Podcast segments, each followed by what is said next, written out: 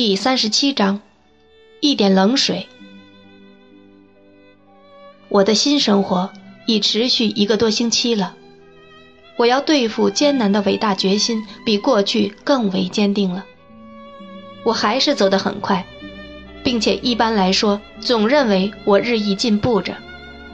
无论做什么事，我都决心尽可能用心用力。我把自己看作彻底的祭品。我甚至想到要素食，还有过这种模糊的想法：我应该变成一头食草动物，被献给朵拉。除了从我的情书中得到些模模糊糊的暗示外，小朵拉根本没想到我已下定决心不顾一切了。不过，又一个星期六来了，在这星期六的晚上，他就要来米尔斯小姐的家了。米尔斯先生去玩牌后，我便去那儿喝茶，在客厅中间的窗户里挂了只鸟笼，以此为信号通知我。这时，我们在白金汉街安顿得很好了。迪克先生在极快乐的状态下继续抄写工作，姨奶奶在克鲁普太太身上大获全胜，不但辞了后者的工，还把埋伏在楼梯上的第一把水壶扔到窗外去了。并亲自护着刚从外面请到的一个佣人上下楼梯。这些有力的措施使克鲁普太太很吃惊，以致她以为姨奶奶疯了，于是她只敢缩在厨房里。由于姨奶奶从不把克鲁普太太或其他任何人的见解放在眼里，并以此而得意，所以曾一向勇猛的克鲁普太太几天内就怯懦了。不但不敢和我姨奶奶在楼梯上交锋，反而把她那抖擞威风藏到门后或是什么阴暗的角落。这情形让我姨奶奶感到说不出的高兴。我相信，每当克鲁普太太约在楼梯附近时，我姨奶奶便疯疯癫癫地把帽子戴上后，在楼梯上走上走下，以此为乐。由于我姨奶奶非常讲究整洁又很灵巧，所以经她在我们的住处做了许多小小改良后，我似乎不但不更穷，反而更阔气了。改良之一是把食品储藏室变成了我的更衣室，又给我买了副床架，并装饰了一番，白天尽量使它看上去像个书架。我是他不断关心的人。就是我那可怜的母亲，也不可能比他更爱我，或比他用更多心思让我快活了。皮果提是被允许参加这些劳作为了不起的特权，虽然他多多少少对我姨奶奶仍有往日的那种敬畏之心，但却由于受到后者许多鼓励和信任而成了最好的朋友。可是，在我要去米尔斯小姐家喝茶的那个星期六。也是他该回去的日子了，他得回去料理汉姆啊。那就说再见吧，巴吉斯。我姨奶奶说道：“多保重啊！我以前真没想到我会因为和你分开而感到难过呢。”我带皮果提去马车站的票房，送他上路。分手时，他哭了。像哈姆那样叮嘱我再三，要我照顾他哥哥。自从在那个晴朗的下午他动身后，就不曾有过消息了。喏，我真正亲爱的卫卫，皮果提说道：“如果你在见习期间需要花销，或者期满后，我亲爱的需要钱好自立门户开业，又老又笨的我是属于我那可爱的小姑娘的。”又有谁能有权这么请求把钱借给你呢？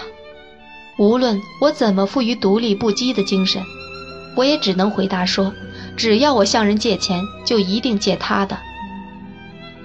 还有呢，我亲爱的，皮果提小声说道：“告诉那个美丽的小天使，我好想见到他，哪怕只见他一分钟也好。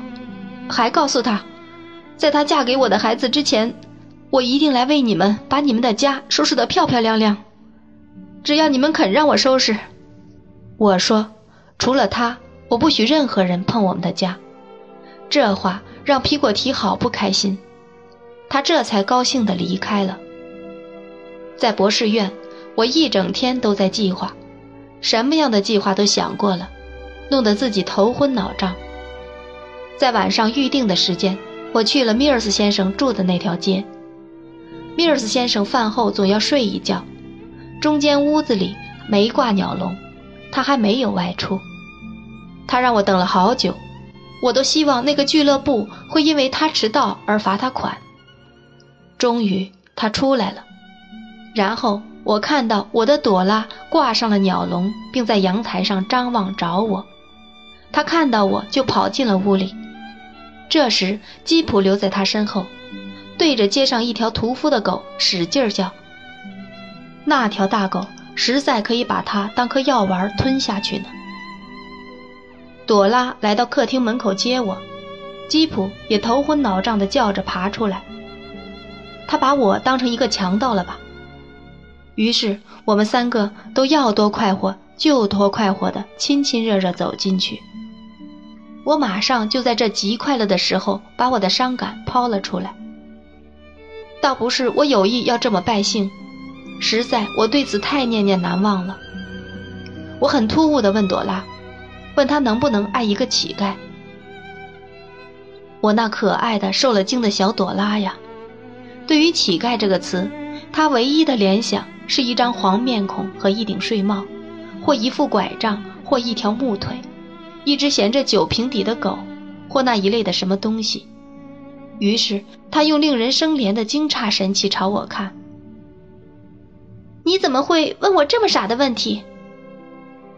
朵拉撅起小嘴儿说道：“爱一个乞丐。”朵拉，我真正的亲爱的，我说道。我就是一个乞丐，你怎么这么笨？朵拉打我的手说道：“笨到坐在这儿讲这样的故事，我要叫吉普咬你了。”他那天真的样子，在我看来，真是世界上最有趣的了。不过，我一定得说真话，于是我又郑重的说道：“朵拉，我的生命。”我是你倒了运的大卫。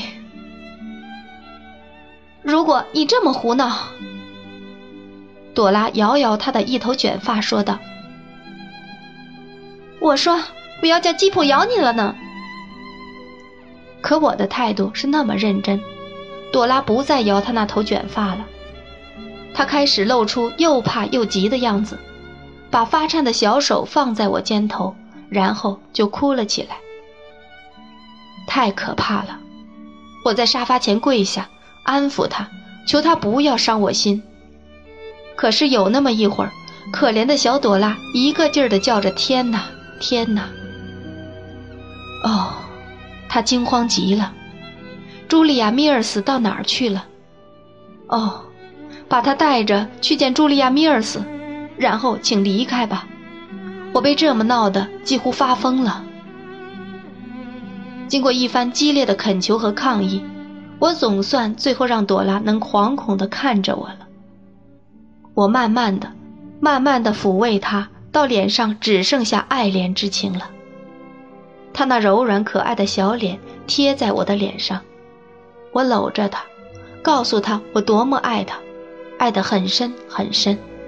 只因为我现在穷了，我觉得我应该主动提出解除婚约，失去她。我会怎样无法忍受而一蹶不振？如果他不怕穷，那我就一点也不怕了，因为他不仅颤动着我的胳膊，还激励了我的心。我已经怀着只有情人们才明白的勇气在工作，我已经开始学会实际了，并开始在想着未来。用血汗换来的一点干面包，也远胜过继承来的一桌盛宴，等等类似的话。还说了很多。自从被姨奶奶吓了一跳后，我就昼夜想着这番话。可这会儿我竟能滔滔不绝的一下说了出来，连我自己也觉得奇怪了。你的心还属于我吗，德拉？我高高兴兴地问道：“因为他那么依偎着我，我知道他的心属于我的。”哦，是的，朵拉叫道：“哦，是的，完全属于你的。哦，不要那么可怕。”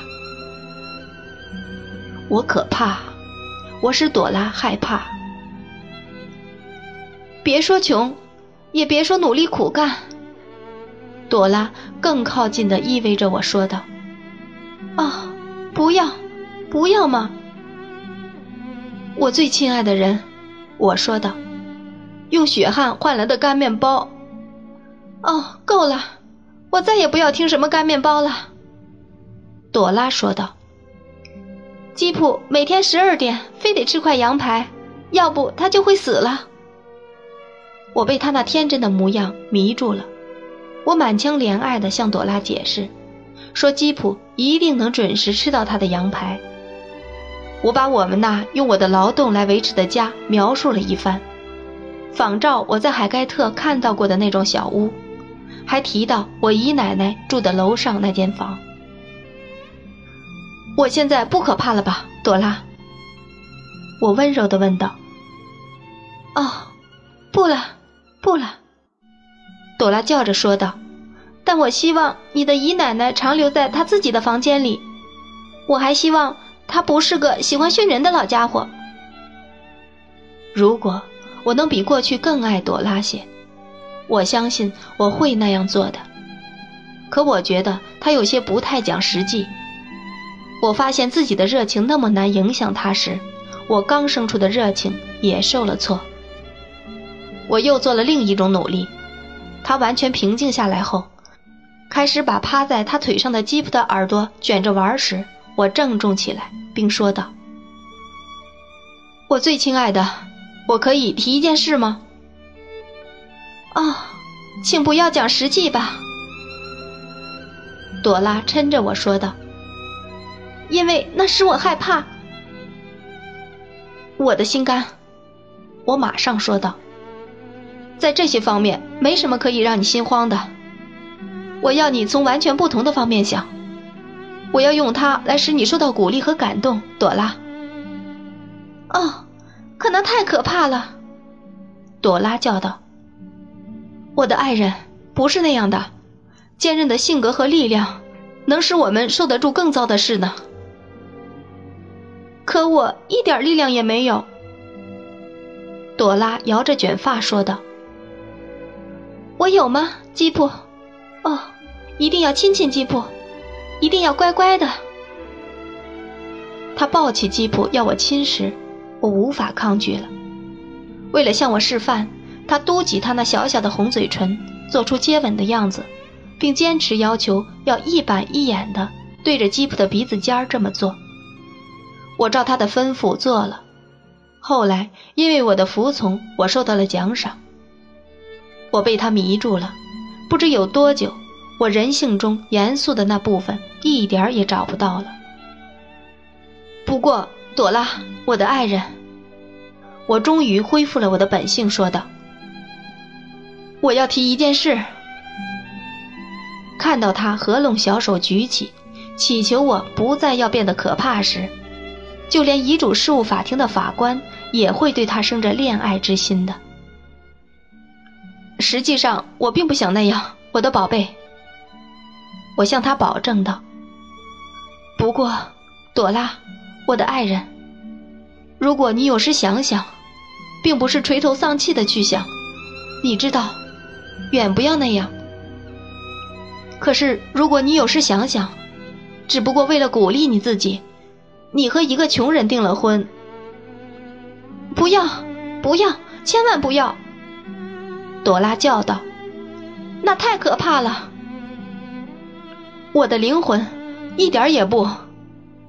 我兴冲冲地说道：“如果你有时那么想想，时时留心点你爸爸的家政，努力养成一种小小的习惯，比方说在记账方面。”可怜的小朵拉半呜咽半绝望地哭着接受了这个建议。这对我们将来是很有用的。